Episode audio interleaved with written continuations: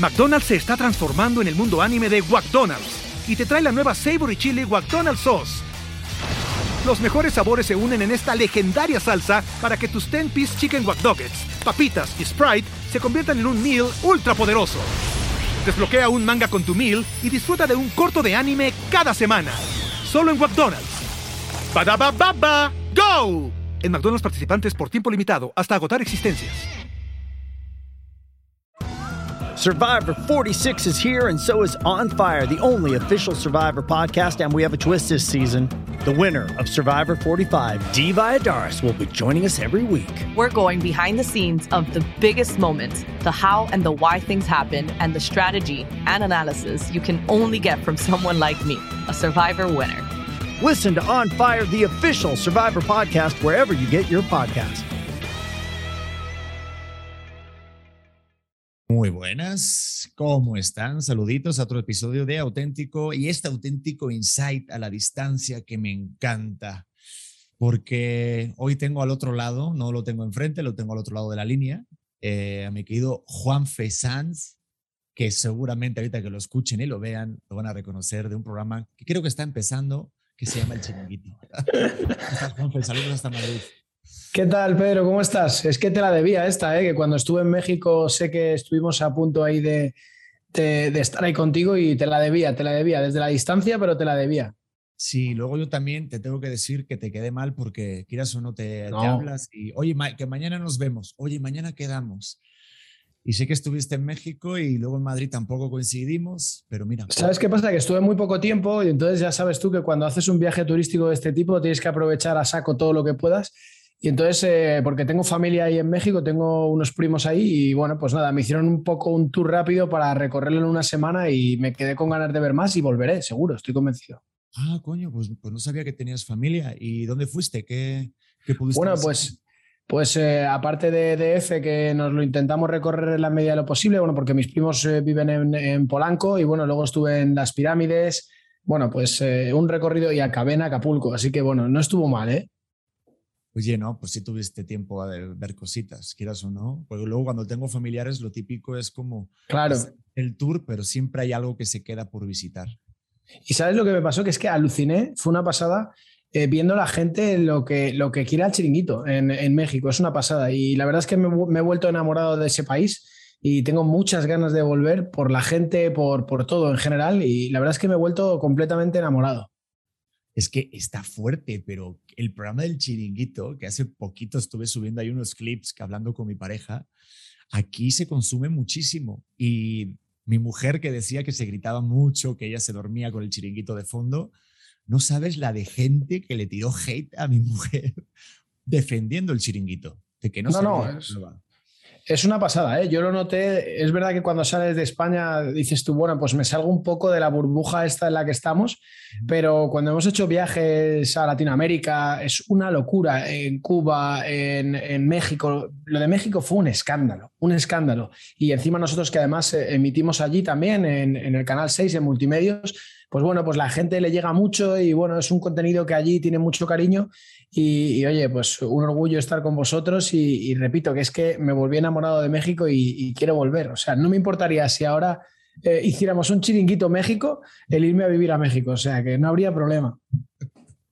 Pues fíjate que tengo un par de amigos ahí en multimedios y sí surgió la idea de hacerlo al estilo. Lo que pasa es que tú crees que el estilo, la forma de dar el no sé, cómo el periodismo deportivo en el chiringuito se pueda adoptar como, como puede ser una serie, una franquicia de un país? Que, o sea, ¿crees que se pueda aplicar en, el, en la tele aquí en México, por ejemplo? Yo, yo creo que ya lo es, ¿eh? O sea, el, chiringuito es un producto global, es un producto internacional. Yo creo que llega a todos los sitios y si algo tenemos bueno, está mal que lo digamos nosotros, ¿no? Y es que tenemos capacidad de llegar a mucha gente, ¿no?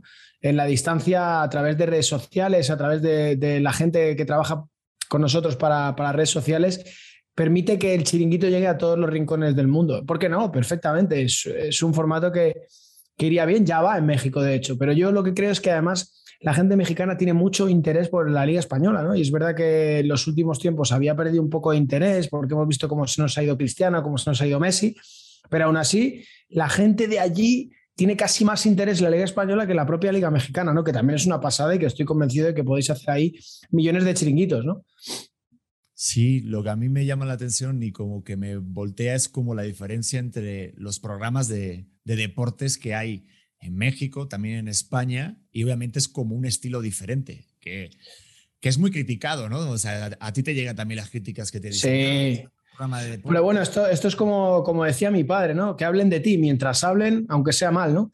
Pero bueno, yo creo que al final eh, em, no hay un no hay un canon del periodismo tiene que ser así, así o así, ¿no? ¿Quién, quién ha inventado el periodismo? Yo creo que nosotros al final eh, tenemos un horario que es las 12, a las 12 de la noche en España, que mucha gente eh, está cansada y llega a casa después del trabajo y con muchas preocupaciones diarias y yo creo que Josep ha, encontrado un formato en el que se mezcla la información, el rigor periodístico que, existe, porque hay periodistas, compañeros míos de redacción, eh, tertulianos que dan informaciones y que la última hora de las operaciones más importantes del fútbol mundial y especialmente en España sean en el chiringuito y a la vez conseguimos entretener a la gente, porque es una hora en la que hacer una tertulia apagada, sin pasión, pues yo creo que no tendría éxito, ¿no? Porque para eso te pones un documental y te pones a ver a los Leones Cazar News, ¿sabes? Entonces, bueno, si lo estipulamos como un programa de televisión para irse a dormir, pero es que el chiringuito es otra cosa. Entonces, ¿quién, ¿quién, ha inventado el periodismo? ¿Qué es lo que tiene que ser periodismo? ¿Ir trajeado, ir con corbata es mejor que hacer un programa de entretenimiento, un magazine donde mezclamos de todo? ¿Somos menos rigurosos por hacer eso? No lo creo. De hecho, mm, Pedrerol es el, el hombre que está dando las exclusivas de la operación de mayor, mayor más mediática de, todas, que es la de Mbappé, que se, que se está calentando y que se va a producir dentro de poco. Hemos, eh, Edu Aguirre dio en exclusiva la marcha de Cristiano Ronaldo. En el fichaje de Zidane por el Madrid lo dio Josep Pedrerol. En el chiringuito dimos la marcha de, de Sergio Ramos minuto a minuto, la marcha de Messi minuto a minuto. ¿Qué más queremos? Sí, no, al final es como generar eso, ¿no? Eh, digo, ahorita creo que me adelanté, digo, quería hacer una presentación porque luego hay algún perdido o perdida que no sabe lo que es el chiringuito, para que la gente que esté escuchando y viendo esto, pues es un programa de deportes en España que lo ven, pues yo creo que en todas las partes del planeta, y es un show, es, es lo que genera después de un partido o algo de deporte ver el chiringuito. Y era lo que te quiero decir, porque Juanfe, aparte de que, obviamente, lo que tú dices, creo que es un hándicap que des exclusivas, pero también el generar de, estoy viendo un partido de fútbol y esto me pasa a mí y digo, puta, ya verás esta noche en el chiringuito. quiero ver lo que van a decir. Ya estás generando más expectación, lo que vaya a pasar para que comenten lo que ha sucedido en un partido que el mero partido. Bueno, a mí eso me pasa y me consta que a muchos amigos. ¿Sabes qué pasa, Pedro? Que eh, el chiringuito ha encontrado una fórmula en la que mm, los aficionados del fútbol se sienten identificados con muchas de las figuras que aparecen en nuestro programa. Es decir, su pensamiento se va a mimetizar con alguno de los tertulianos con los que confluye más, da igual que sea del Madrid, porque tienes una versión un poco más radical que puede ser Tomás Roncero o tienes una versión más comedia que puede ser, no sé, José Luis Sánchez, por ejemplo. Entonces, tú consigues mimetizarte con esa postura en la que dices tú, ostras, este piensa como yo y tengo en contra al, típico amigo capullo, con perdón, que, mm, con el que me voy de cervezas al bar y que me está rebatiendo absolutamente todo y al que quiero escuchar. Entonces generamos eso que tú dices, ¿no? que la gente después de un partido, aparte de hablar del partido y de ver fútbol, quiere saber cómo reaccionan pues, esas personas, esos tertulianos, con los que tienes tanta diferencia de idea o con los que confluyes mucho. Aquí la traducción de capullo la voy a hacer rápido y es igual a pendejo. Correcto. ¿Ves? tenía que haberme quedado con algunas palabras cuando fui a México. ¿eh? Mira que, que, mira que tuve discusiones ahí con la gente de México porque hay palabras que cambia, que cambia la gente mexicana que, claro, dices tú, ¿cómo pueden yactar, cómo pueden yactar Pato Macpato al, al tío Gilito, por ejemplo? Yo decía, esto es incomprensible. Pero bueno, esto es una cuestión de cultura. Porque yo también tengo ese dilema y hay palabras que me cuestan pero sí es que también en España nos la mamamos. O sea, sí, sí, sí. Gente, Wolverine lo llamamos Lobezno. Es verdad, correcto. O bueno, no sé, este, la marca de Levi's le llamamos Levis y aquí también. Sí, sí, sí, sí. O el Wi-Fi. el Wi-Fi es una mamada. El Wi-Fi sí que es un, este, ya. Sí, sí, sí. Yo todas esas palabras le tuvimos un gran debate con, con gente de allí, de México y españoles, que claro, imagínate las risas de, cada palabra, tanto para un lado como para otro. Pero sí, eh, capullo es pendejo, eh, para que la gente lo entienda. Oye, aparte me acuerdo de un clip, creo que, es que, creo que se lo hicieron a Sandra, que le hicieron un albur que aquí el albur es jugar con doble sentido sexual. Y le dijeron que le mandaban un mensaje de parte del Elber. Sí, sí, sí. Bueno, de esos hay muchos, ¿eh? Hay a Karma Barceló, a, bueno, a, a Pedrerol le pasó en el último Insight eh, también le pasó con otra cosa parecida. O sea que sí, porque claro, al final, pues cuando estás tanto tiempo en directo y nosotros al final, para nosotros lo más importante del chiringuito es la gente, o sea, son los espectadores, son nuestros, la gente que nos sigue en Twitch, eh, la, gente que nos sigue en Twitter, la gente que nos sigue, por supuesto, viendo el programa, en los Inside, en YouTube pues al final tienes que contar mucho con ellos y bueno, pues tienes gente que tiene buena voluntad y gente que tiene, quiere su minuto de gloria y que te busca las cosquillas entonces, como a Sandra Selalía, a Karma Barceló, a Josep, a Lobo Carrasco, a Damián, bueno, ha habido un montón de esos. Yo, a, mí, a mí también me lo aplican y bueno, este, algún día si quieren puedo ir para allá y les cuento unas cuantas para estar preparados, oh. pero creo que está chistoso porque creas, o sea, como que creas lo que tú dices, esa parte del público, interacción, y está muy, muy claro en un programa así. Oye, pero quería preguntarte, Juanfe, este, tú personalmente, ¿cómo, ¿cómo es tu día? ¿Cómo es el día? Porque sé que hacemos, bueno, que, que hacen muchas conexiones inside con Twitch y Facebook y podemos ver muchas cosas que pasan en la redacción. Pero el, tuyo, el tuyo personalmente, ¿cómo, ¿cómo te preparas desde que te despiertas? ¿Cómo vas ahí a la, a la oficina? Bueno, eh, realmente nosotros, eh, igual, igual que te he dicho antes que está mal que digamos lo que hacemos, porque eh, realmente nosotros no somos, no somos propensos a sacar pecho, porque al final es un trabajo que para nosotros realmente no es un trabajo, es un hobby por el que nos pagan encima, ¿no? Pero es verdad que echamos que, para tener eh, la capacidad de sacar tanto trabajo adelante, sacar información y sacar muchos reportajes, se trabaja bastante. O sea, es una profesión en la que tienes que estar 24 horas, 7 días a la semana pendiente. Vamos, fíjate, te pongo el mejor ejemplo y ahora te cuento cómo es mi día. Ayer eh, la, la derrota del Barça contra el Rayo Vallecano provoca que la semana que viene, el sábado, tengamos un programa especial porque el Madrid puede ser campeón de liga el próximo sábado, algo que no estaba previsto. Entonces, esto cambia mucho, ¿no? Pero vamos, yo me suelo levantar, intento levantarme sobre las 11, las 12 de la mañana aquí en España, estar un poco atento a todo lo que ha pasado, porque al final, como nosotros trabajamos en un programa de madrugada, de noche, eh, y la mayoría de las cosas, muchas de las cosas pasan de día, cuando tú te levantas ya han pasado cosas a las que tú te tienes que, que enterar y ponerte al día, ¿no? Te pones un poco al día y luego, bueno, pues antes de, de empezar con la rutina, pues intentas hacer un poquito de ejercicio, yo como, y ya prácticamente de esa hora, sobre las 5 por ahí de la tarde que, aquí en España, pues eh, nos vamos para el trabajo. Allí hacemos una reunión de contenido previa eh, sin, eh, sin Josep Pererol, con redactores, con toda la gente del equipo técnico, realización, producción. Y bueno, y después, pues Josep lidera una reunión en la que vamos viendo y encajando el diferente contenido, que muchas veces está expuesto a partidos, la mayoría de ellos, eh, cuando hay un día entre semana que hay Champions League, tú puedes montar una reunión a las 7 de la tarde, pero si el partido es después, al final luego te cambia todo. Es decir, tú puedes preparar un programa que a, a una hora de empezar el programa se va todo al carajo y empiezas un programa de cero, ¿no? Entonces, bueno, ese es el día a día. En la redacción, pues Hacemos de todo, puedes montar una guardia, puedes ir a hacer un directo, puedes ir a hacer un reportaje, te toca montar un vídeo, em, estás dos horas buscando una información, hacemos un poco de todo, ¿no? Que eso es lo que más le gusta a Josep. Y luego el directo, que de 12 a 3 de la madrugada, pues estamos en directo, que es lo que, lo que más tensiona de todo, ¿no? Y, y la parte de cómo se forman el equipo, porque veo que se pueden, este, o sea, como que se distribuyen muy bien y puedes cambiar rápidamente. O sea, ayer, por ejemplo, tú llevaste el programa estuviste como el conductor principal. Digo, ¿eso quién lo elige? ¿Lo eligen ustedes entre el equipo? ¿Se van rotando? O digo, ya como. No, bueno, yo creo que al, final el que lo decía es Josep, ¿no? Que es el, es el director, es el jefe de, todo, pero eh, ¿sabes qué pasa, Pedro? Que, que eh, todos yo creo que tenemos la capacidad para, desempeñar muchas labores. Entonces, bueno, pues eh, en este caso da igual que sea Darío Montero, da igual que sea Alex Silvestre, da igual que sea Edu Aguirre o da igual que sea yo, ¿no? El que esté ahí sustituyendo a Pedrerol, que, es inigualable, es evidente. Nosotros estamos muchos escalones por debajo de, de Josep, aprendiendo cada día, pero bueno, tenemos la capacidad, yo creo que aprendiendo de él y aprendiendo de tertulianos, de intentar guiar un poquito el programa y al final que decide es Pedrerol, ¿no? que es el que elige en qué momento. Pero vamos, ya te digo que todos estamos capacitados en ese sentido, para nosotros no deja de ser un momento puntual en el que sustituimos al jefe con una responsabilidad muy grande, porque es una responsabilidad importante.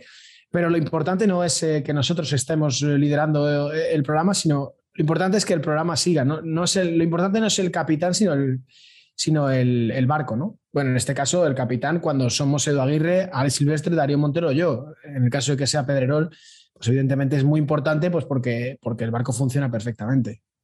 Te lo digo porque muchas veces desde la parte de televisión y desde el otro lado, que también me tocó conocer en algún momento, sí a lo mejor puede llegar a cambiar el Juanfe, el que es eh, como al que piden ayuda cuando hay un problema con los referees o los árbitros. Eh, digo, ¿tú, tú te cambias, o sea, esa parte, esa máscara de Juanfe cuando te toca llevar el programa o estás fuera. O sea, ¿eso tú cómo, cómo lo coordinas? No, bueno, realmente no cambia nada, ¿no? Nosotros, sí, yo creo que somos muy naturales todos, ¿no? Además, te voy a confesar algo, eh, Pedro, el chiringuito tiene una escaleta, pero no tiene guion. Para que la gente lo entienda, nosotros tenemos una escaleta que es una forma de saber qué temas hay, pero nadie está obligado a decir absolutamente nada. Todo el mundo es libre de decir lo que le dé la gana y no hay nada preparado. Todo se da a la improvisación, ¿no? Nadie piensa lo que va a decir mucho tiempo, ¿no? Cuando tú me dices eso de los árbitros, evidentemente yo opino mucho más cuando estoy eh, fuera de esa silla que cuando estoy dentro de esa silla. ¿no? Al final, cuando eres conductor del chiringuito, tienes que saber un poco manejar los tiempos para que sea la gente protagonista y no, y no en este caso el, conductor, pero no cambiamos tampoco. ¿eh? No, cuando Edu Aguirre presenta el chiringuito, que es una postura, un tertuliano muy, muy decantado hacia el Real Madrid, él sigue teniendo su opinión. No se convierte de repente en, en imparcial y en alguien el que no se moje con su opinión. Somos como somos, cada uno tiene su, su forma de hacerlo. Evidentemente, Pedrerol es el que, el que es el padre de este formato y el que conoce perfectamente eh, absolutamente todo y además un, un, opinador bestial. Pero nosotros intentamos ser lo más naturales posibles, evidentemente, dentro de, de lo que sabemos que es imposible, que es eh, ponerse a, la, a un cuarto de la altura de Pedrerol. Sí, es que no sé, como que de repente sí sientes que está improvisado, pero muchas veces dices, no, está preparado, ya dijeron que realmente vaya esto contra otro, pero, pero sí, se, sí se percibe esa parte de verdad, digo yo por lo menos como espectador. Y, y, tú, por ejemplo, Juanfe, si eres como muy perfeccionista, digo, no sé, como la impresión que das desde fuera, tú, tú, tú corrígeme, ¿eh? pero se te ve como un chico bien, o sea, aquí se dice chico bien, un chico que se forma, el, el bien portado. Siento que a lo mejor fuiste el primero en, la, la, clase pedían voluntario para decir algo, tú eras el que levantaba la mano. Digo, tú corriges. Bueno, eso, eso puede tener un punto de repelente. Eh, eh, para la gente, ¿sabes? No, es verdad, es verdad. A veces dices tú, joder, madre mía, este chaval que tiene ahí, yo qué sé, 30 años, que ahora hay gente muy joven que es buenísima, dice, este tío que viene aquí a dar lecciones de qué, ¿qué haces? Bueno, yo soy perfeccionista, sí, pero a veces me excedo y doy una sensación o una imagen de eh, que, llevo la razón permanentemente, ¿no? Me pasa en mi vida privada, ¿eh? en mi vida en pareja también me pasa con mis amigos, ¿no? Que me dicen, eres un cabezón y siempre tienes que tener la razón, ¿no?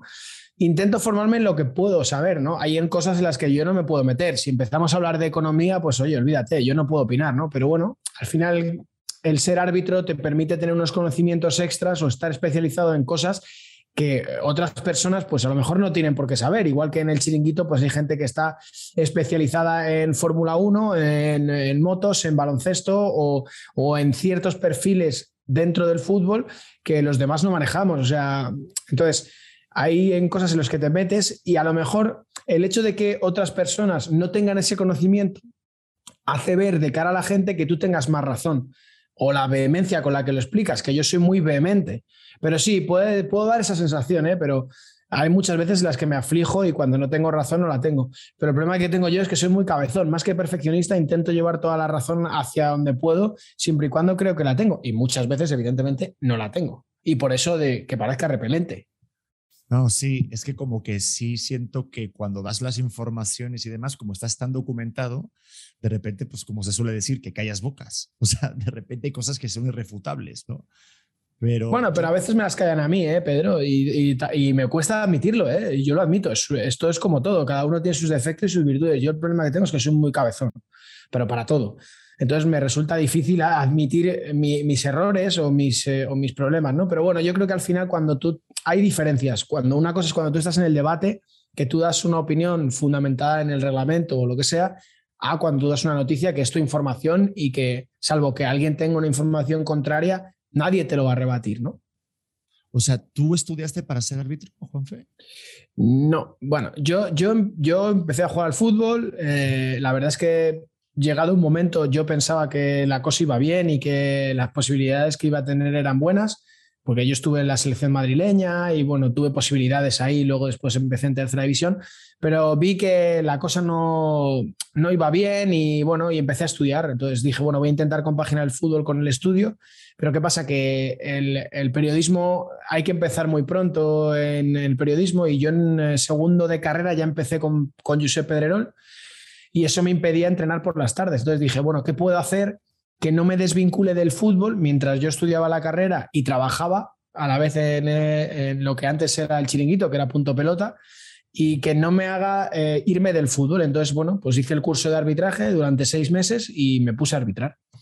Y nada, y desde ahí pues estuve arbitrando cinco años y nada, bueno, me quedé a las puertas de tercera división, pero ya en España está, no está muy bien visto el pertenecer a un medio de comunicación y formar parte de un estamento arbitral semiprofesional, como ya era en ese momento. Entonces tuve que elegir y me decanté por, por el periodismo.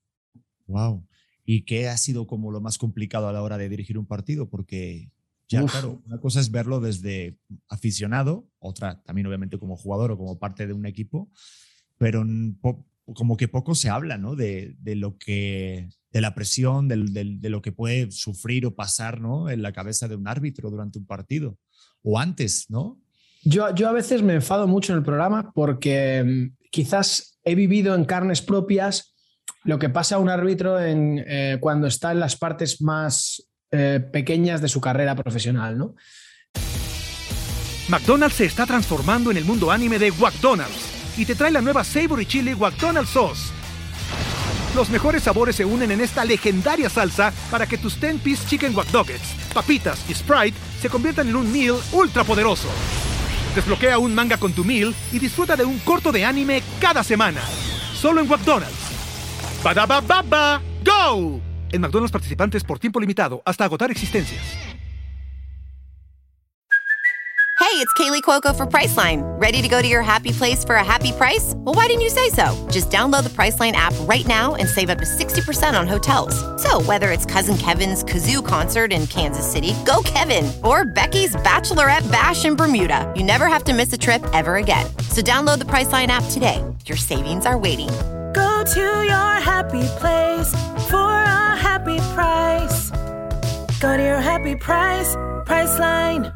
Entonces, cuando un árbitro es verdad que está ganando un montón de pasta en el fútbol profesional, en la Liga Española, en la Liga Mexicana donde sea, pues eh, ya ha llegado ahí y tal, pero ha pasado por malos momentos. Yo he pasado malos momentos arbitrando, porque al final tú cuando incluso cuando pitas niños o chavales, eh, los padres, hay muchas frustraciones que se pagan con la figura del árbitro y que se normaliza de tal manera en la que, bueno, pues oye, como está ahí y es el árbitro, pues le vamos a insultar o si tengo frustraciones diarias o semanales, pues en lugar de pegar a un saco de boxeo, me voy a ir a insultar a un árbitro o a saltarle al campo o a intentar agredirle. O... Y de esas he vivido muchas, o sea, muchísimas.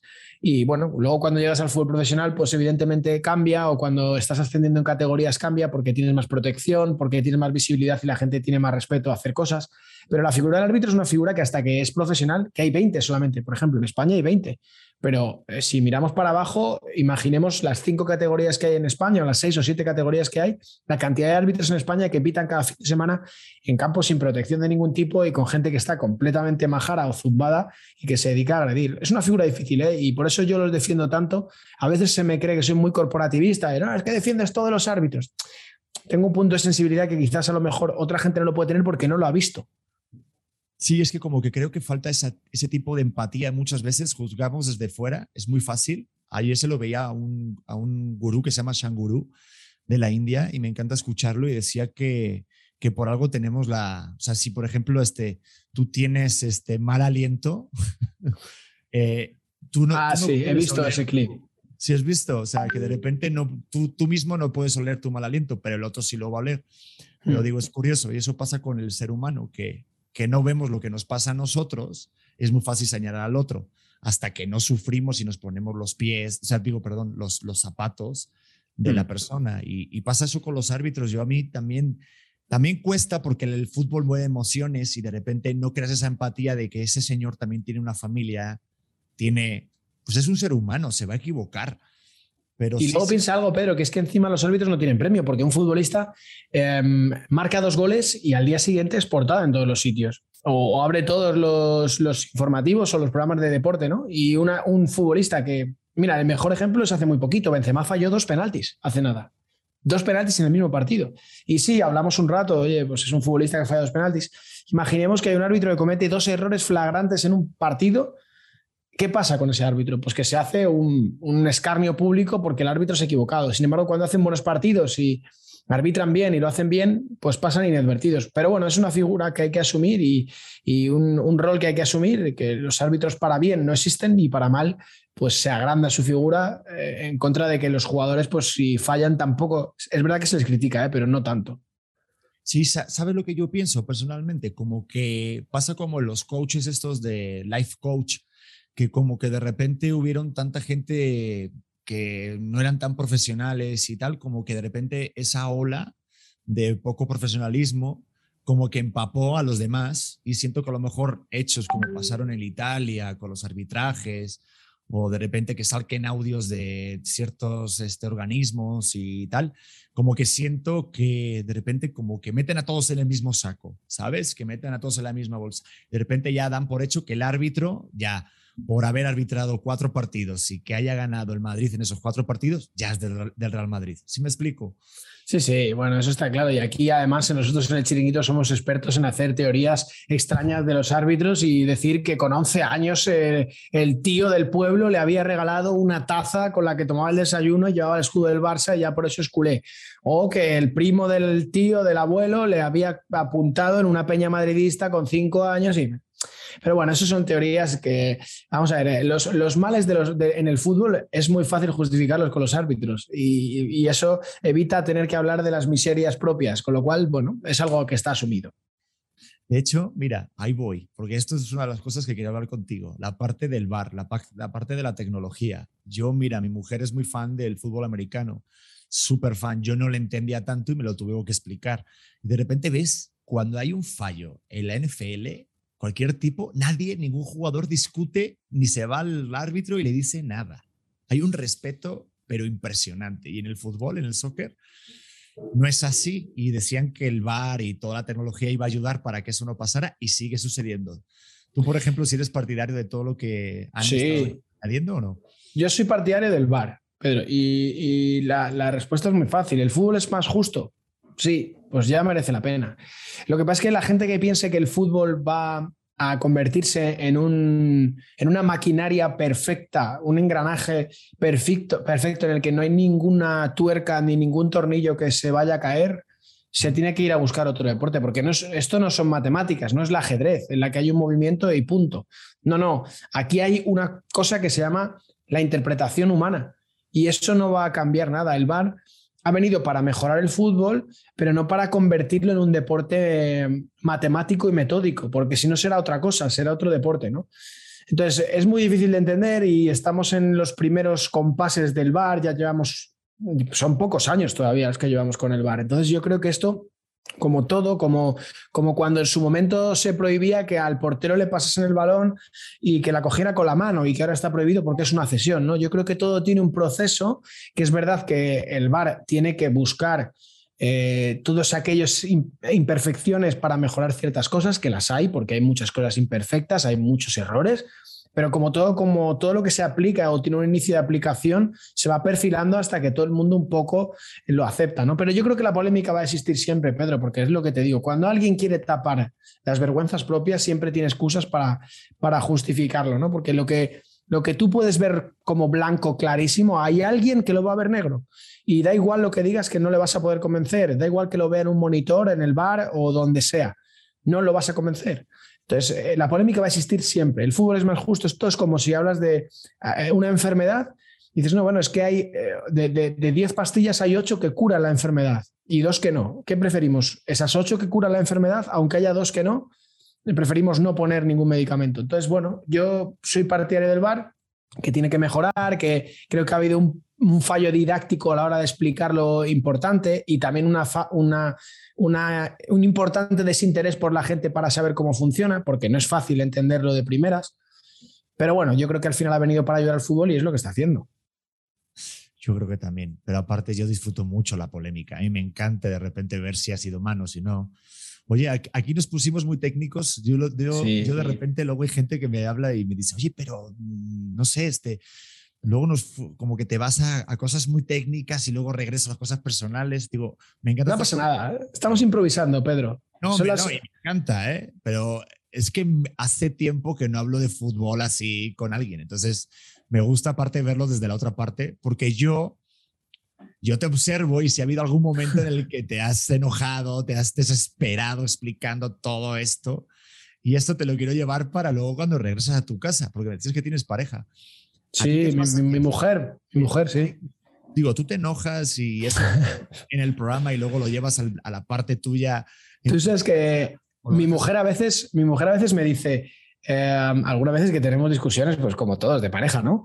Y a veces me dice, oye, eh, te estás equivocando, esto no es la tele, ¿eh? esto no es el programa del chiringuito en medio de la discusión, no, no me discutas como discutes en la tele.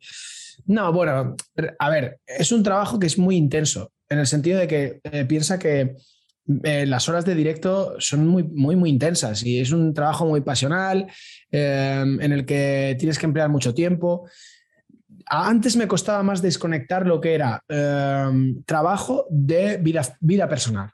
Ahora me, ahora es más fácil. Quizás con el tiempo y adquiriendo una madurez profesional diferente, pues intentas dejar los problemas de trabajo fuera del trabajo y los problemas personales fuera del trabajo, ¿no? Porque si no te repercute en todo, ¿no? Te repercute en tu vida personal y te repercute en el trabajo. Si tienes problemas familiares y tú no sabes discernir cuando entras por la puerta de tu trabajo, que es tu trabajo, o al revés, tienes un problema en los dos ámbitos. Es verdad que antes me costaba más, ¿eh? porque antes te disgustabas, porque algo no funcionaba o porque habías discutido de más y sabías que habías metido la pata, pero bueno, yo creo que User también en eso eh, ha sabido inculcarnos un poco lo que es, ¿no? Vivir el chiringuito es vivir 24 horas para el chiringuito, pero cuando estás en casa o en familia también necesitas tu tiempo para, para despejar, desconectar. Aunque es difícil, ¿eh? te lo confieso que a veces es difícil y como todos tenemos un mal día y lo pagas con el que menos se merece, pero eso creo, creo que le pasa a cualquier ser humano, recapacitas, pides disculpas, pero bueno, yo creo que cada vez eh, lo, lo, lo llevas mejor.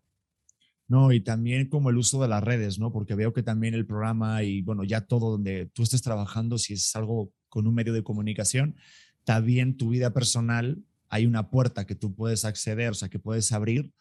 Lo, vimos con, con, Edu también del programa cuando fue papá. Digo, a, mm. mí me pasa también. ¿Tú eso cómo lo llevas, esa parte de, de persona pública?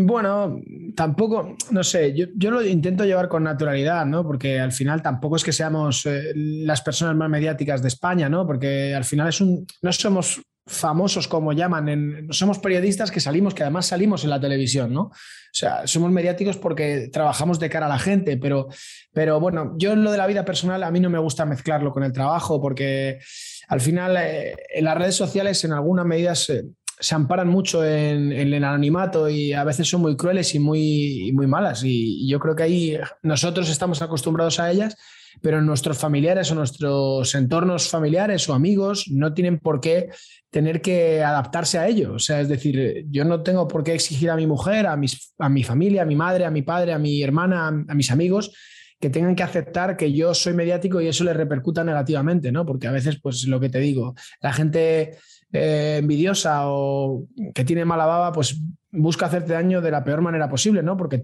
yo tengo ejemplos personales, entonces dices tú, no me merece la pena exponer a, personas eh, de mi ámbito privado porque no quiero exponerlas, porque no quiero que sufran algo que a lo mejor yo ya tengo asimilado y de lo que me río, pues hay gente que no tiene por qué asumirlo, ¿no? Entonces, bueno, yo, por ejemplo, el, ocultar a personas que quiero no significa que no las muestre o que no presuma de ellas, pero no presumo de ellas públicamente porque no me aportan absolutamente nada y creo que hay más, eh, más problemas que beneficios, ¿no? Y viendo más cómo actualmente se, están, se desenvuelven las redes sociales.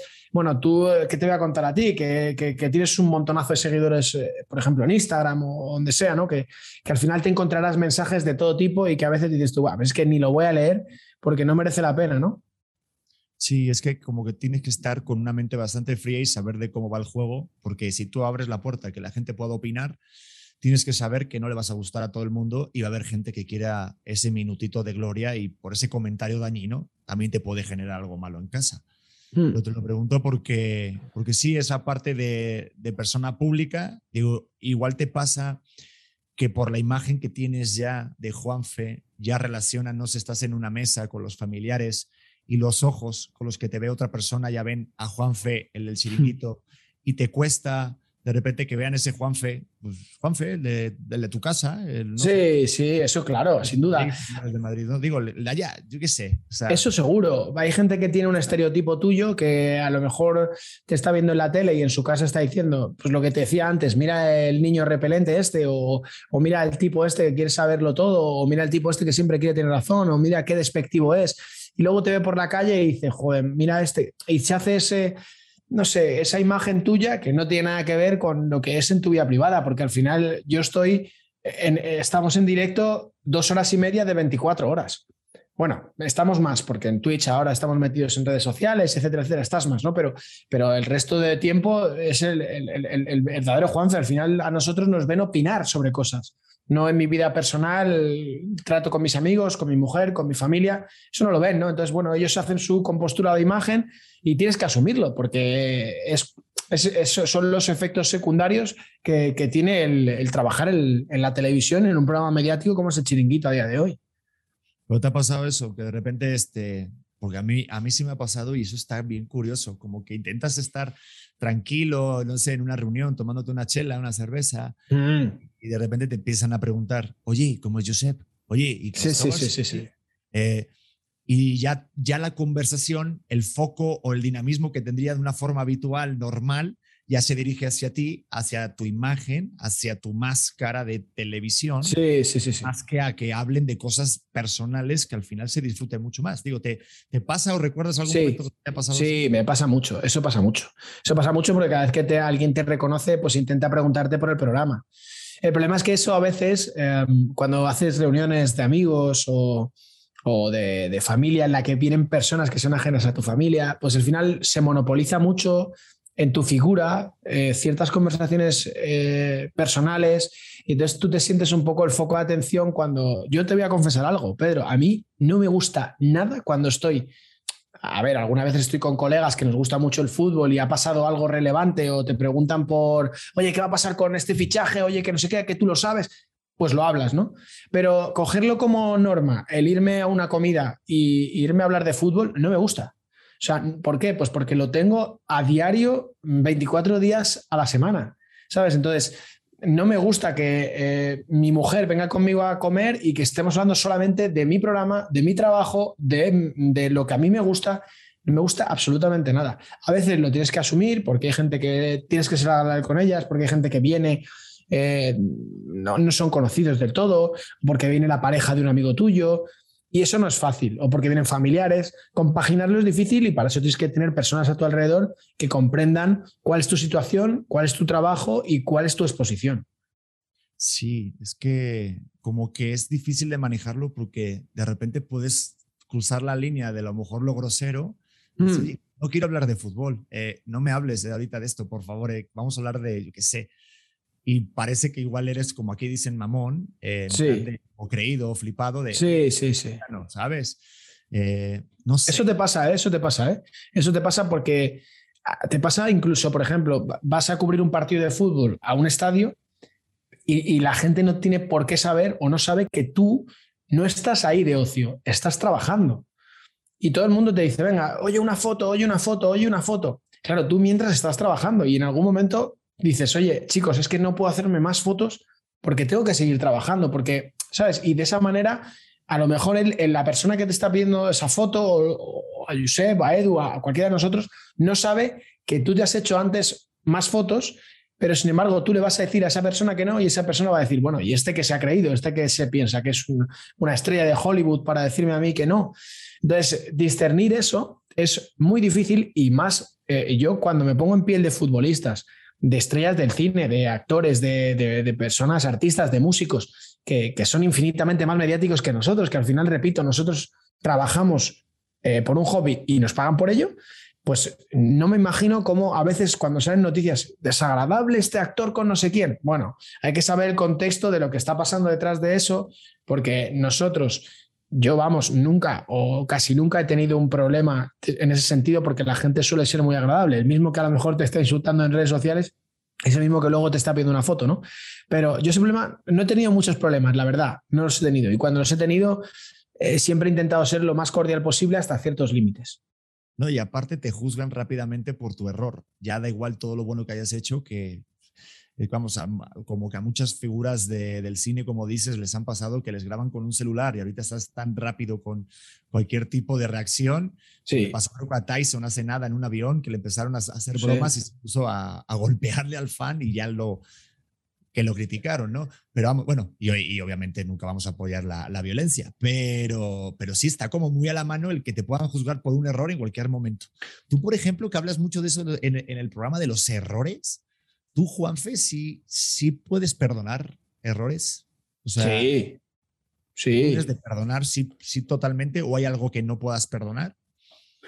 Yo no, no soy una persona eh, rencorosa, no lo soy, no lo soy. O sea, yo perdono. Otra cosa es que tú eh, luego después actúes de una manera u otra, pero yo, yo, yo no tengo, no soy una persona que sea rencorosa en el sentido de, además no, he tenido suerte en la vida en el sentido de que no, no, no, nadie me ha hecho daño en el sentido de, tener rencor o decir no te voy a perdonar, ¿no? Hay gente que te falla, ¿no? Que, mm, que te defrauda, ¿no? Que te decepciona, pero no, no, creo que vivir con, con rencor o sin perdonar es un lastre que llevas ahí dentro y, que genera odio, ¿no? Que yo creo que es lo peor que puede haber en la vida, ¿no? Odiar a alguien, ¿no? Y además eso, es una de las grandes frases que me dijo mi padre, ¿no? Que, que, no se puede odiar a nadie en la vida, ¿no? Porque al final, ¿para qué vas a odiar? Si tú, eh, si tú cultivas odio, vas a recoger odio.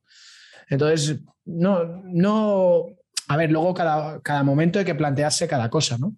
Y, evidentemente, pues hay veces que hay cosas que te pueden hacer más daño, pero no soy una persona que le cueste perdonar, al contrario, perdono muy fácil y pido perdón muy fácil. ¿eh? Ah, sí. O sea, ¿a ti no te vas a pedir perdón? No, no soy. Eh, soy orgulloso a la hora de, de, pensar que tengo la razón, es lo que te decía antes, soy muy cabezón, pero cuando sé que he metido la pata, cuando sé que la he cagado, como decimos aquí en España, eh, yo pierdo, pido perdón al minuto. ¿eh?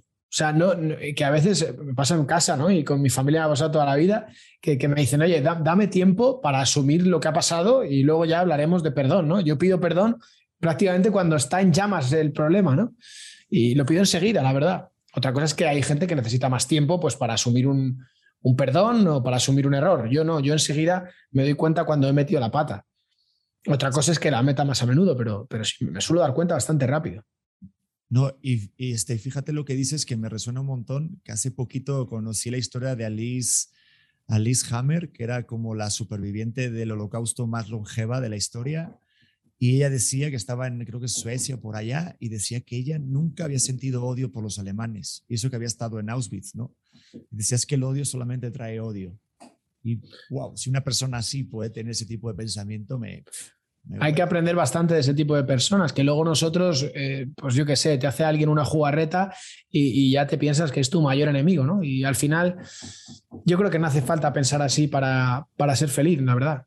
No hace falta. ¿Y, es posible en, en, un programa de televisión tener amigos? O sea, tener amigos reales, no la palabra amigo, porque aquí es muy, digo, creo que a veces está como muy sobrevalorada, o no, al revés, o sea, es como muy mal, mal, mal utilizada a veces de, no, este es mi amigo, este es mi carnal, decimos aquí. Sí, este mi bro, mi hermano, ahora se ha puesto de moda eso.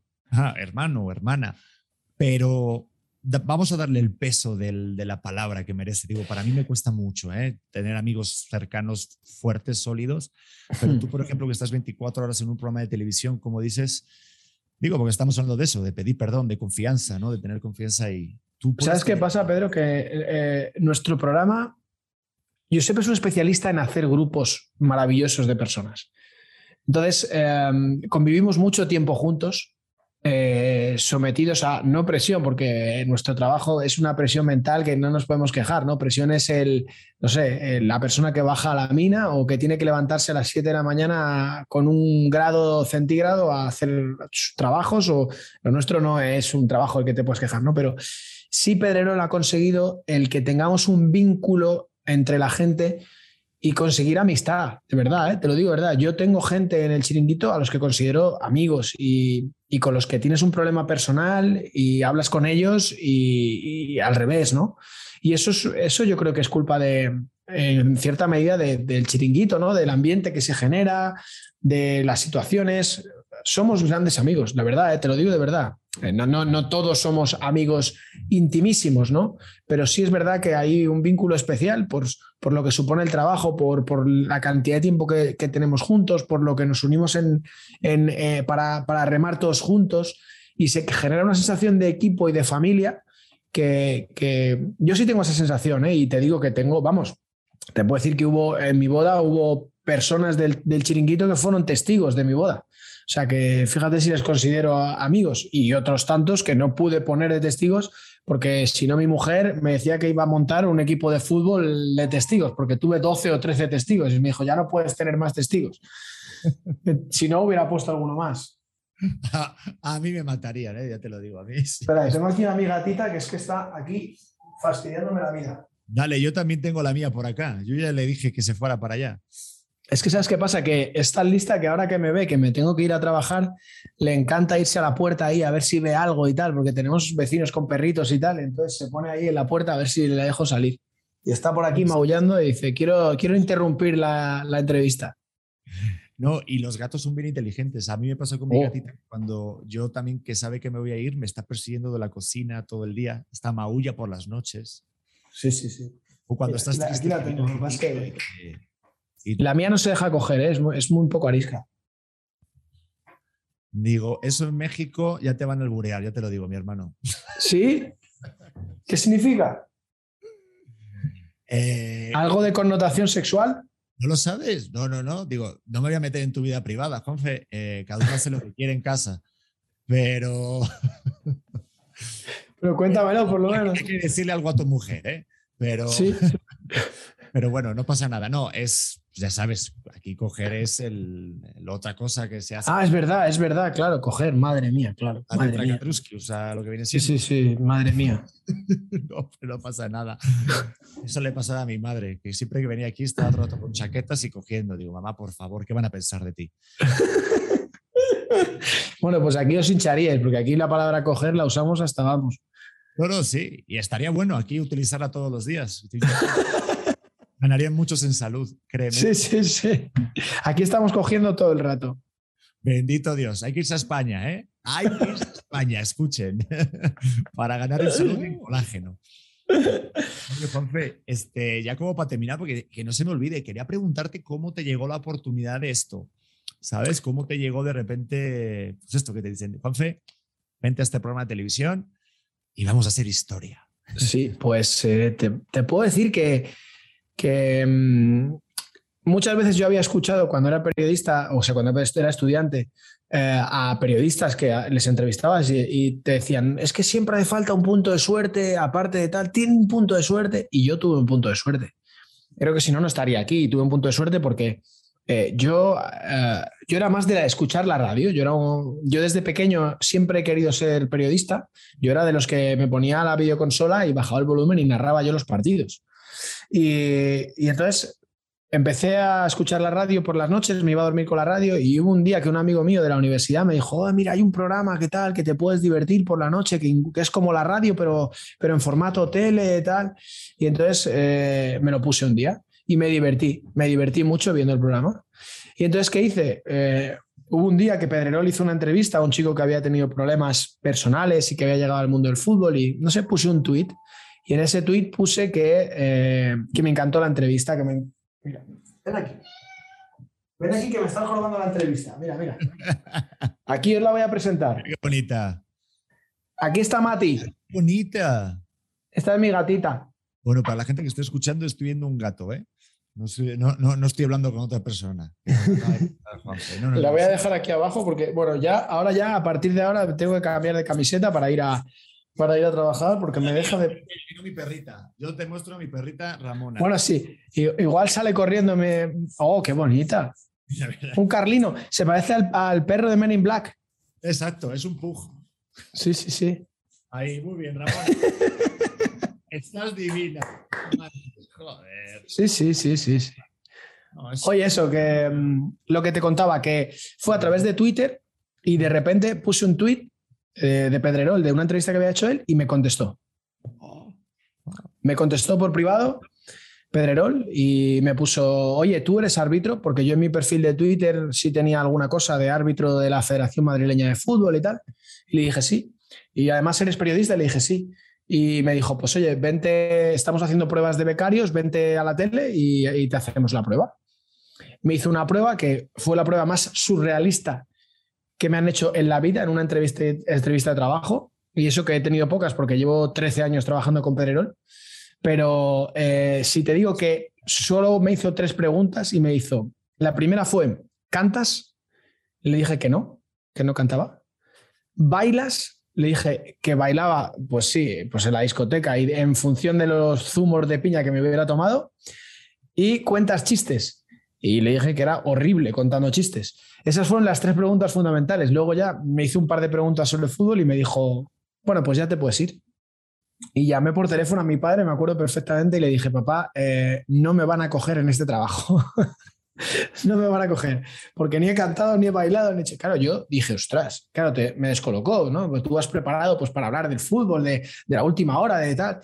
Me descolocó. Y al día siguiente me llamaron y no sé si fue la naturalidad o la espontaneidad con la que le respondí o no lo sé, o feeling, porque no, tampoco hablamos mucho. Hicimos una segunda entrevista y, y nada, ella me, me dijo que fuera a probar con él y estuve tres meses desde, fue el año en el que España gana el Mundial y justo después de que España ganase el Mundial, pues yo estuve becado desde septiembre hasta diciembre y en enero Josep me hizo contrato y pues fíjate, desde el año dos, no sé qué año fue, 2008 fue el Mundial, no lo sé. Pues desde ese año hasta hoy, pues no he estado todo el rato con él. O sea, soy, bueno, Diego Plaza y yo somos los dos, los dos más eh, veteranos de la redacción. This episode is brought to you by Paramount Plus. Get in, loser! Mean Girls is now streaming on Paramount Plus. Join Katie Heron as she meets the plastics in Tina Fey's new twist on the modern classic. Get ready for more of the rumors, backstabbing, and jokes you loved from the original movie with some fetch surprises. Rated PG 13. Wear pink and head to ParamountPlus.com to try it free. Qué locura, ¿no? Como de repente un tweet te puede cambiar la vida así, Y me la cambió. Momento. Eh, esto de los becarios sí es cierto, porque hay mucha broma y mucho cachondeo. Lo de becarios, ¿no? Bueno, eso fue. becarios, o sea, sí notaste de repente un cambio de trato de becario a contrato fijo. No, fíjate lo que te digo, que va, para nada. Eh, si algo tiene bueno Pedrerol es que trata exactamente igual a un redactor que a un becario.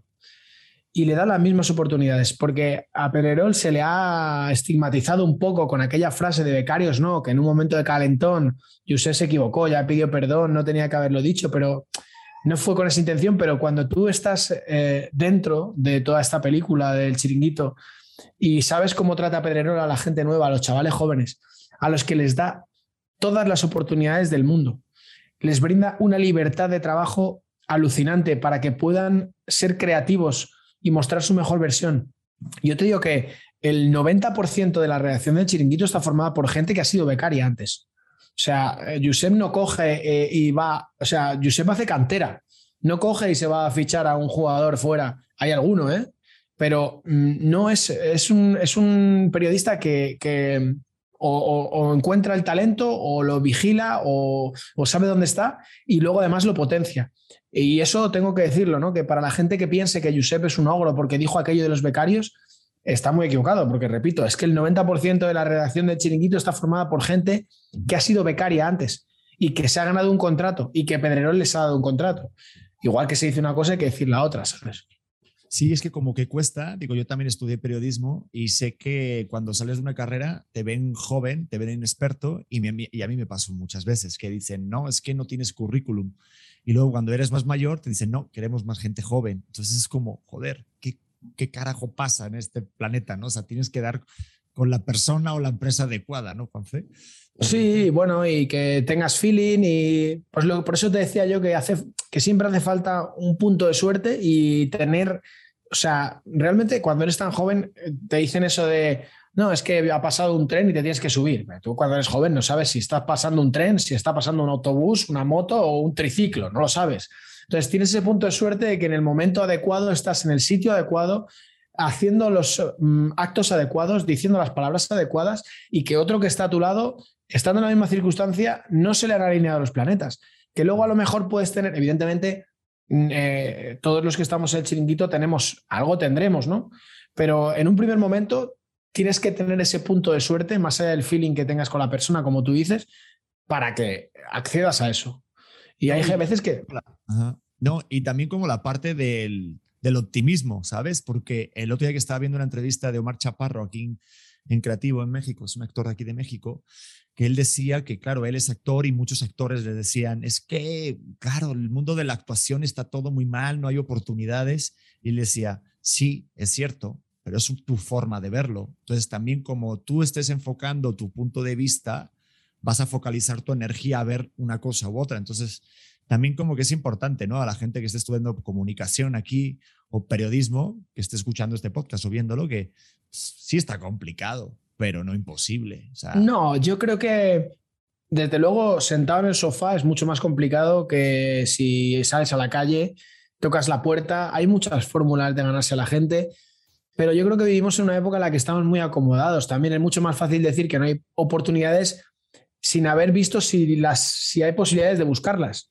¿Sabes? Yo es verdad que tengo que decir que soy un privilegiado en ese sentido porque yo busqué esa oportunidad. Yo, eh, yo tuve una época en la que estuve a punto de dejar el periodismo porque no encontré la salida. Estuve a punto de, de meter. Bueno, yo un mes después de, de entrar en el punto pelota tenía previsto entrar en la academia de policía en Segovia. Entonces aquí en España. Entonces, tú fíjate cómo te cambia, como tú decías, cómo te cambia la vida, ¿no?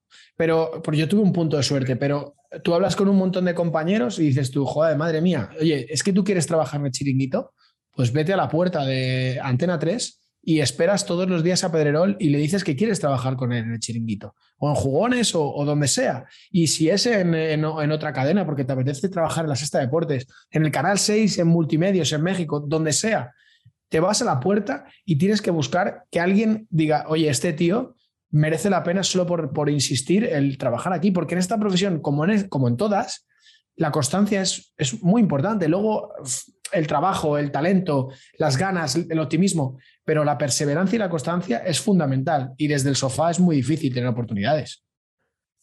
Oye, comparto totalmente lo que dices. O sea, creo que hay que sumarle una rayita más y buscar siempre como la manera de poder... Bueno, mira tú, ¿no? Mira tú, ¿qué estás haciendo? ¿No? O sea, hay gente que, que, sois emprendedores, que a día de hoy se abre un abanico de posibilidades con las nuevas tecnologías, que es una pasada, y tú has decidido eh, hacer este podcast, eh, darle un giro a, a, tu, a, tu, contenido y apostar por esto, ¿no? Y bueno, oye, pues eh, es una forma de llamar a la puerta de tu éxito, ¿no? Y es lo que la gente tiene que hacer. Hay a veces pues te vas a pegar contra una pared, pero para a lo mejor saltar otra vez, ¿no? Entonces, bueno, yo creo que es mucho más como decir, no, no, es que yo creo que aquí está la profesión, no hay nada que hacer, a intentar buscar la alternativa. No, y es muy fácil y aparte es un círculo vicioso muy cabrón que te metes muy fácil, ¿eh? En plan de ver en las redes sociales el, al otro que le está yendo bien, te estás comparando con el otro, lo sigues y yo soy muy también como que, o sea, positivo, pero sí he vivido una etapa de, puta, ¿por qué a este? Ah, claro, porque tiene o palanca o tiene enchufe, como se dice allá en España, de, ah, porque este seguramente será amigo de tal. Y siempre te puedes amparar en quejas y en pretextos en vez de buscar de repente y sí echarle huevos, echarle ganas a esto, por ejemplo, lo que tú dices, lo del podcast. Me pasaba hace una semana que hablando con otros colegas que hacen podcast aquí, con, con Farid, con, con Sofía, gente así que, que también hace este, este tipo de, de medio de comunicación independiente que decíamos, joder, cuando te empiezas a tener resultados, que monetizas, que te pones en listas de los más escuchados, así, dices, tiene un doble de sabor, dices, cabrón. Digo, yo cuando eso, Juanfe, aparte, lo que más disfruto es celebrarlo con mi pareja, con mi mujer, decir, no mames, estamos entre los 23 más escuchados, estamos entre los 15, oye, que nos fue, fuimos viral con este clip y joder, Claro. Es impresionante. Lo que pasa es que cuesta trabajo el, el salirte. Y eso. No, eh, claro. No, pero por eso voy a preguntarte esto, que esto me pasó a mí hace dos años y quería preguntártelo a ti porque llevas 10 años en un programa de televisión. Es bastante, es una gran suerte. Pero ¿has pensado el día en el que el chiringuito desaparezca? O sea, no el chiringuito o que Juanfe tú decidas, ya, ya cumpliste esa etapa. ¿Has, pensado en ese momento? No. ¿Sabes qué pasa, Pedro? Que ahora mismo eh, me siento tan pleno y estoy tan feliz eh, trabajando donde estoy que plantearme otra cosa es absurdo. ¿Para qué? ¿Para qué? O sea, ahora mismo creo que estoy rodeado de los mejores profesionales de este país. Eh, estoy rodeado de los mejores redactores y futuros periodistas del panorama español. No puedo aprender más de mis compañeros, ya sea de el chavalito nuevo que acaba de entrar eh, pasando por el que lleva conmigo 10 años o el que acaba de llegar nuevo, porque son chavales jóvenes con un hambre espectacular, con un talento y una creatividad increíble y que lo único que me van a aportar a mí es preparación y formarme para el futuro. Eh, estoy liderado por seguramente el periodista más importante de este país, que es Josep Pedrerol, en un grupo, eh, en un grupo de comunicación que es el, el, más visto en España, que es A3 Media. O sea, yo creo que habría miles, millones de seres humanos que se cambiarían por mí mmm, mañana, hoy, esta tarde.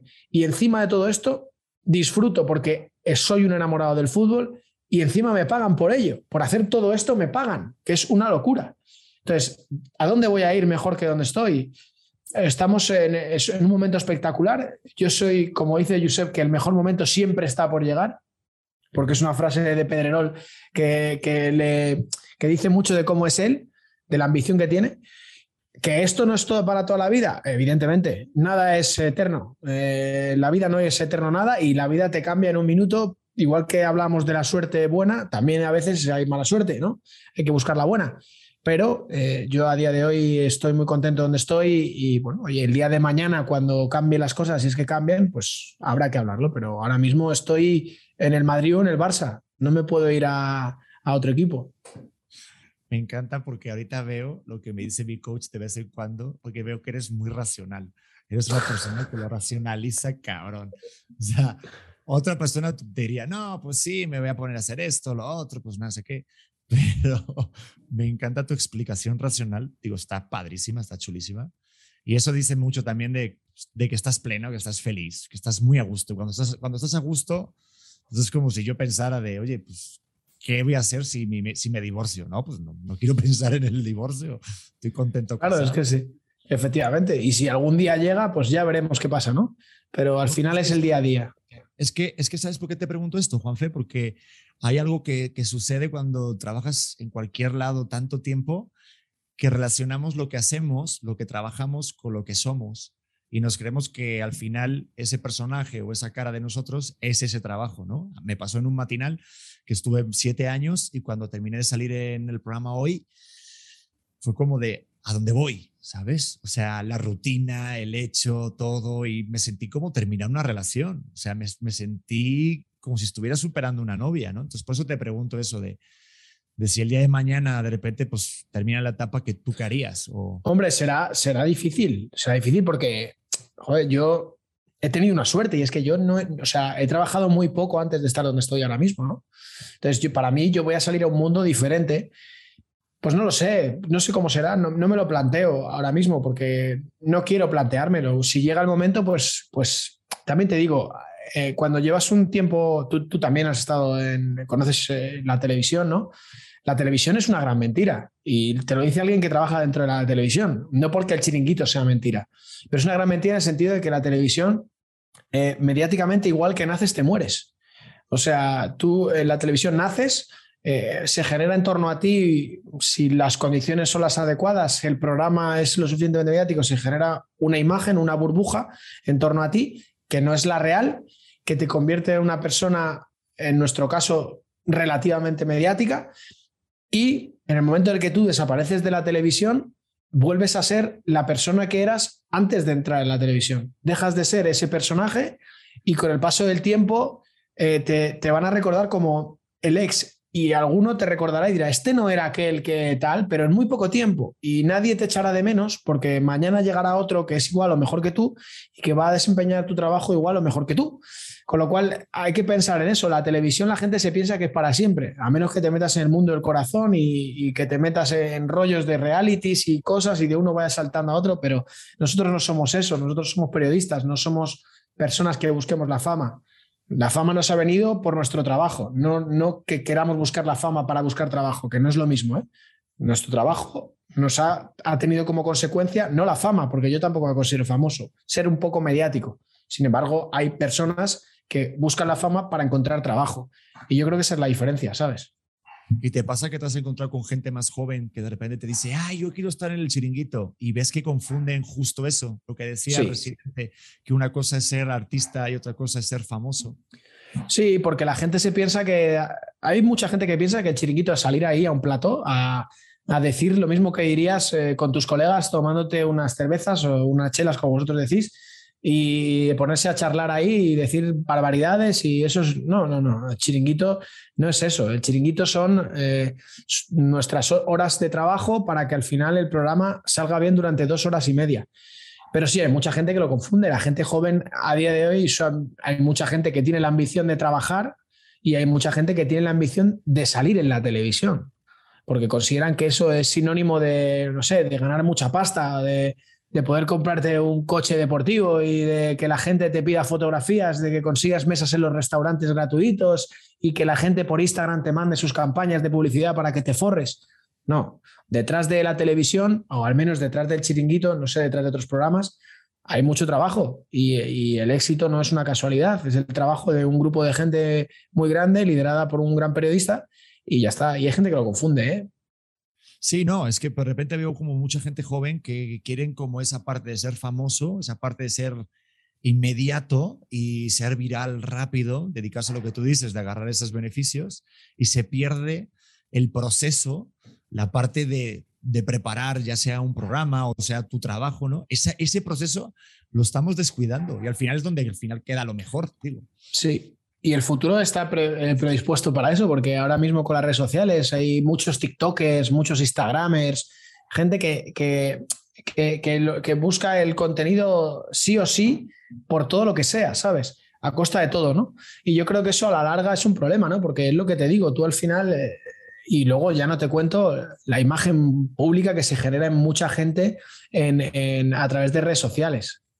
¿Sabes? O sea, que, que, tienes una vida, que estás mostrando una vida que no es real, que no es tu vida real. O sea, hay gente que, que quiere mostrar su ostentación y quiere mostrar millones de cosas que luego en su vida, no, si es que tienes una vida patética, no intentes mostrar una vida que no es tu vida, ¿no? Pero bueno, yo creo que eso es gente que se confunde y que, y que primero tiene que descubrir el trabajar para, para luego llegar a, a ser mediático, que a mí es una cosa que me importa absolutamente nada. O sea, a mí no me autorrealiza el que a mí alguien me pida una foto por la calle. O sea, no estoy llamando a la. No estoy diciendo que no la agradezca, pero que a mí me autorrealiza el que yo haga mi trabajo bien, el que yo mmm, trabaje de la manera correcta, el que yo busque mis noticias, no me, me reconforta mucho más que, a la, que la gente me pueda reconocer por la calle. Eso es un, pues bueno, pues un efecto colateral de nuestro trabajo, que se agradece porque normalmente es cariñoso y entonces dices tú, oye, pues si la gente es cariñosa contigo, es, es porque tú estás haciendo bien las cosas, pero sin confundirte. Sí, no, y tú lo dijiste claro, que la parte es no buscarlo, sino que sea una consecuencia de. O sea, Correcto. que te dediques a tu pasión y que de repente sea una consecuencia, no una búsqueda, pues si no creas en, una, en un círculo de frustración y de ansiedad de buscar algo que es provocar empatía con la gente. Y eso yo creo que o sea, no se puede provocar que la gente te adore. O sea, pero oye, este, para terminar ya, porque ya sé que estamos cumpliendo la hora, quería como preguntarte esa parte de que estábamos hablando del, show, del, del, mostrar, la parte superficial y la parte de pasión informativa. ¿Qué tal llevas esta, mar esta, esta, esta mezcla de información y show? Porque obviamente hay entretenimiento, ya sea en el programa, pero tú como periodista, haberte formado ahí, ¿cómo creas ese balance? ¿Si te gusta que haya de repente esa parte de show con la... Sí, a ver, yo creo que eh, hay que saber dónde estamos, ¿no? Yo creo que si estuviera en, otra, en otro formato de televisión, pues habría que adaptarse a ese formato, ¿no? Pero yo sí, a mí me molesta mucho el- la gente que, que da lecciones. Nosotros no, no, son, no damos lecciones.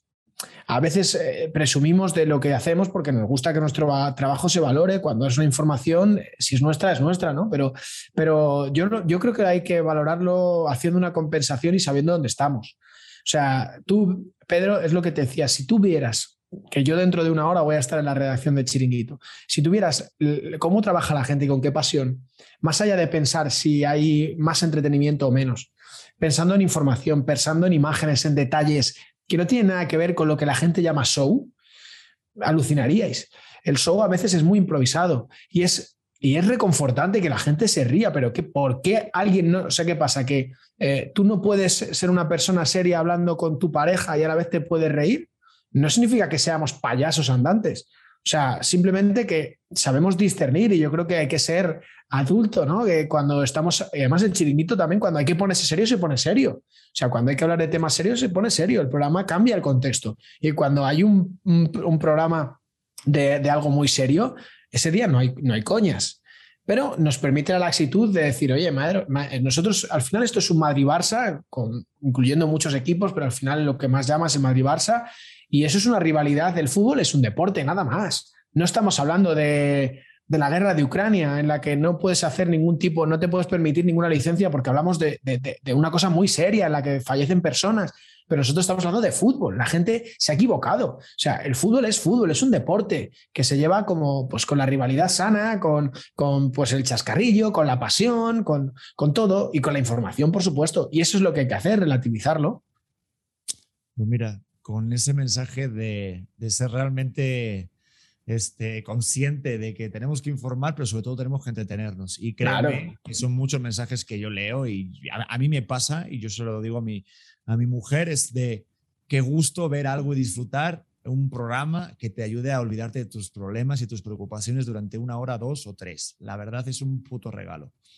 Eso es lo que te digo, Pedro, que eso es lo que más reconforta. ¿eh? Hazme caso que yo en esta última etapa de mi vida, que he tenido momentos duros, eh, porque he perdido a alguien, que, a, alguien muy importante en mi vida y- y me he dado cuenta, estando acompañándole, en lo importante que es el chiringuito para gente que lo pasa muy mal.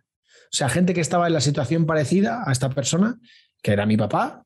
Eh, eh, te das cuenta y dices tú, "Eh, estás en el hospital y la gente te dice, ostras, pues, pues", y ves a la gente con el, con el chiringuito puesto y te dicen, oye, porque yo me entretengo. Solamente eso eh, es ya ayudar a gente.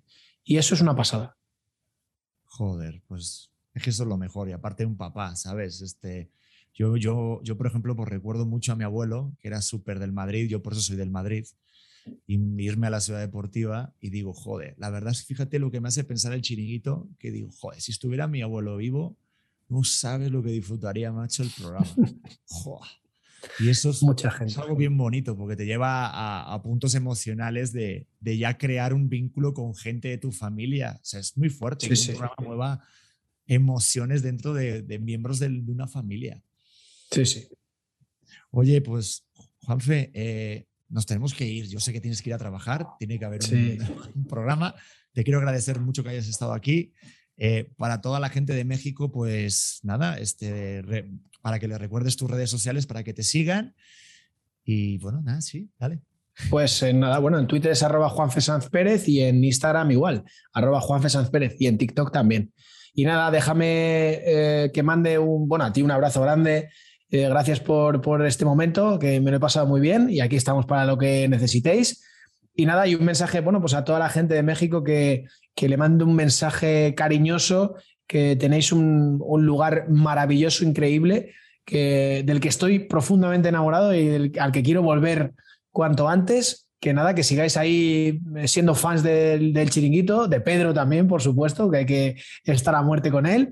Y nada, que, que nos vemos pronto y, que, y otro saludo, por supuesto. Déjame, Pedro, a la gente de Canal 6 de Multimedios que, que estamos ahí con ellos, ahí apretando. Y un besito grande para todo México. Así que nada, que pronto nos vemos, que tengo muchas ganas de volver. Oye, pues genial, macho. Yo de verdad que qué gustazo. De hecho, fíjate, estuve en multimedia hace poco y cuando hablaba con Josep, bueno, aquí, voy a contar algo rápido. pero Ojo, Josep- exclusiva. exclusiva. Pum, pum. Cuando hablé con Josep el año pasado, eh, le decía, ¿no? Estaba hablando de cosas de México.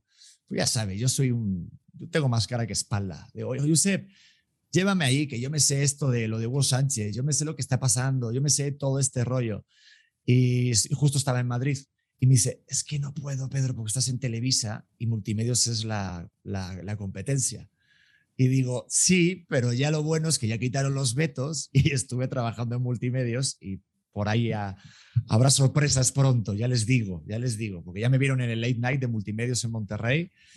Oh. Entonces, también puedo decirle a Josep que ya se abrió la veda aquí, lo bueno. Hombre, hombre, ya, ya, entonces, Pedro, ya, entonces sí, ¿eh?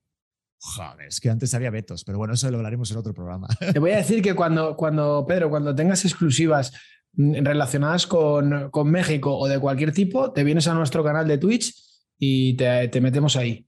¿Qué te ah, parece? a ver, yo encantado, macho. De hecho, ayer hablé, digo, no sé si estoy haciendo spoiler de otro programa que todavía no ha salido aquí en mi podcast, pero hablé con Carlos Salcedo, Carlos el Titán Salcedo, que está en Estados Unidos, eh, de la selección mexicana. Es como, hazte cuenta, el Guti de aquí. O sea, es totalmente otro rollo. Y me dijo cosas bien interesantes, hasta me habló del chiringuito porque hay dos españoles jugando en el Toronto, el MLS. Entonces, me contó ahí un par de cositas, pero todavía no lo sé. Ojo, ¿eh? estaría bueno. Bueno, pues se escucha, contaremos contigo, ¿eh? ¿En serio? Bueno, pues nada, mira, ya yo encantado. Voy a despedir a toda la gente. Gracias por estar en este episodio maravilloso entre España y México. Síganse suscribiéndose al canal y les mando un beso y nos vemos en el siguiente episodio. ¿Estás listo para convertir tus mejores ideas en un negocio en línea exitoso? Te presentamos Shopify. Tal vez no lo sabías, pero nuestro podcast More Than Mamis es un negocio y lo empezamos por supuesto para desahogarnos y hablar sobre la maternidad, no para convertirnos en expertas de ventas y del e-commerce. Así que sí, necesitábamos ayuda para vender nuestro merch y poner en marcha nuestra tienda. ¿Y cómo suena con Shopify? Llegó otra venta. Shopify es la plataforma de comercio que está revolucionando millones de negocios en todo el mundo. Ya seas un emprendedor desde tu casa o desde donde sea, Shopify es la única herramienta que necesitas para iniciar, administrar y hacer crecer tu negocio sin dificultades. Con Shopify puedo gestionar pedidos, envíos y pagos desde cualquier lugar, brindándote toda la información y estadísticas de tus ventas al detalle. Regístrate para un periodo de prueba con tan solo un dólar al mes en shopify.com barra sonoro, todo en Ve a shopify.com barra sonoro para llevar tu negocio al siguiente nivel. Shopify.com barra sonoro. Lucky Land Casino asking people what's the weirdest place you've gotten lucky. Lucky? In line at the deli, I guess. Aha, in my dentist's office. More than once, actually. Do I have to say? Yes, you do. In the car before my kids' PTA meeting. Really? Yes. Excuse me, what's the weirdest place you've gotten lucky? I never win and tell. Well, there you have it. You can get lucky anywhere playing at LuckyLandSlots.com. Play for free right now. Are you feeling lucky? No purchase necessary. Void where prohibited by law. 18 plus. Terms and conditions apply. See website for details.